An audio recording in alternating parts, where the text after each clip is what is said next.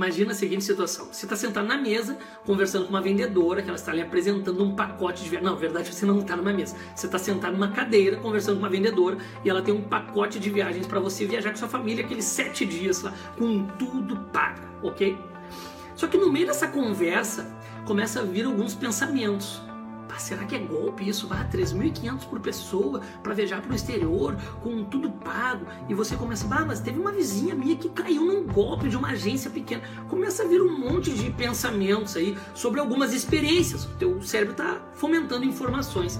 E no meio dos teus pensamentos, sem saber o que você está pensando, a vendedora começa a falar: uh, Você sabe que nós já atendemos mais de 1.347 pessoas aqui no teu bairro?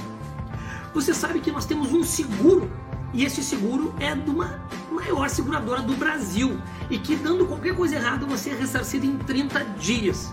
E de repente ela fala assim: e você sabe muito bem né, que quando você entrar no avião você vai ter um crachá diferente, etc. Ela começa a trazer informações que para você até agora eram desconhecidas mas passam a ser conhecidas. Ela começa a tirar dúvidas que estavam no teu cérebro, como se fosse quebrar objeções. O que ela está fazendo? Ela está usando a técnica da confiança. Está te comunicando a verdade do produto, do serviço dela, já acreditando que você pudesse estar alucinando que ali existiria um golpe, e ela está quebrando todas as objeções que estão até no teu cérebro, que você está tentando entender com que com a questão da técnica da confiança, comunicando a verdade, comunicando benefícios, comunicando características já na frente, que talvez nem fizessem parte do roteiro dela, mas ela acreditando que muitos clientes desconfiam disso. Ou seja, você quer comunicar mais confiança para o teu cliente, ele precisa entender que ele vai andar num caminho, primeiro, é um caminho desconhecido, talvez seja um caminho novo. Então você precisa trazer informações para que este caminho que o teu cliente nessa jornada de compra está contigo seja um caminho mais familiar. Um caminho que cada degrau, cada passo que ele vai dando, ele, bah, eu entendo disso. Bah, interessante, estou enxergando esta árvore. Bah, essa questão do seguro soa muito bem.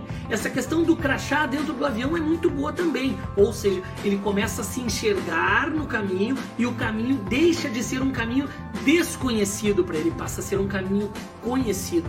Então ele começa a ter confiança. Segundo aspecto, quando o teu cliente tem dúvidas e você começa a quebrar as dúvidas dele, ele começa a ter confiança. Ou seja, psicologicamente ele vai sentir muito mais seguro de avançar contigo naquele processo, naquele funil de vendas, porque ele começou a conhecer o caminho e porque ele começou, as dúvidas dele deixaram de ser dúvidas, passaram a ser certezas, porque você trouxe informações para ele. Então, se você quer trazer mais confiança para o teu cliente, lembre-se, ele precisa se enxergar naquele caminho e ele precisa que dúvidas sejam respondidas na tua abordagem, na tua narrativa. Pode ter certeza. Ajusta isso.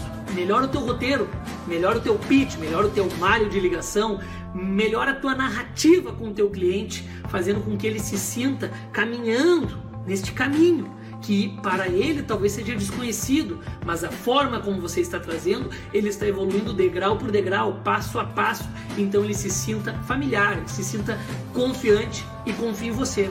Confia no seu serviço, confia na empresa que talvez você represente. Um forte abraço.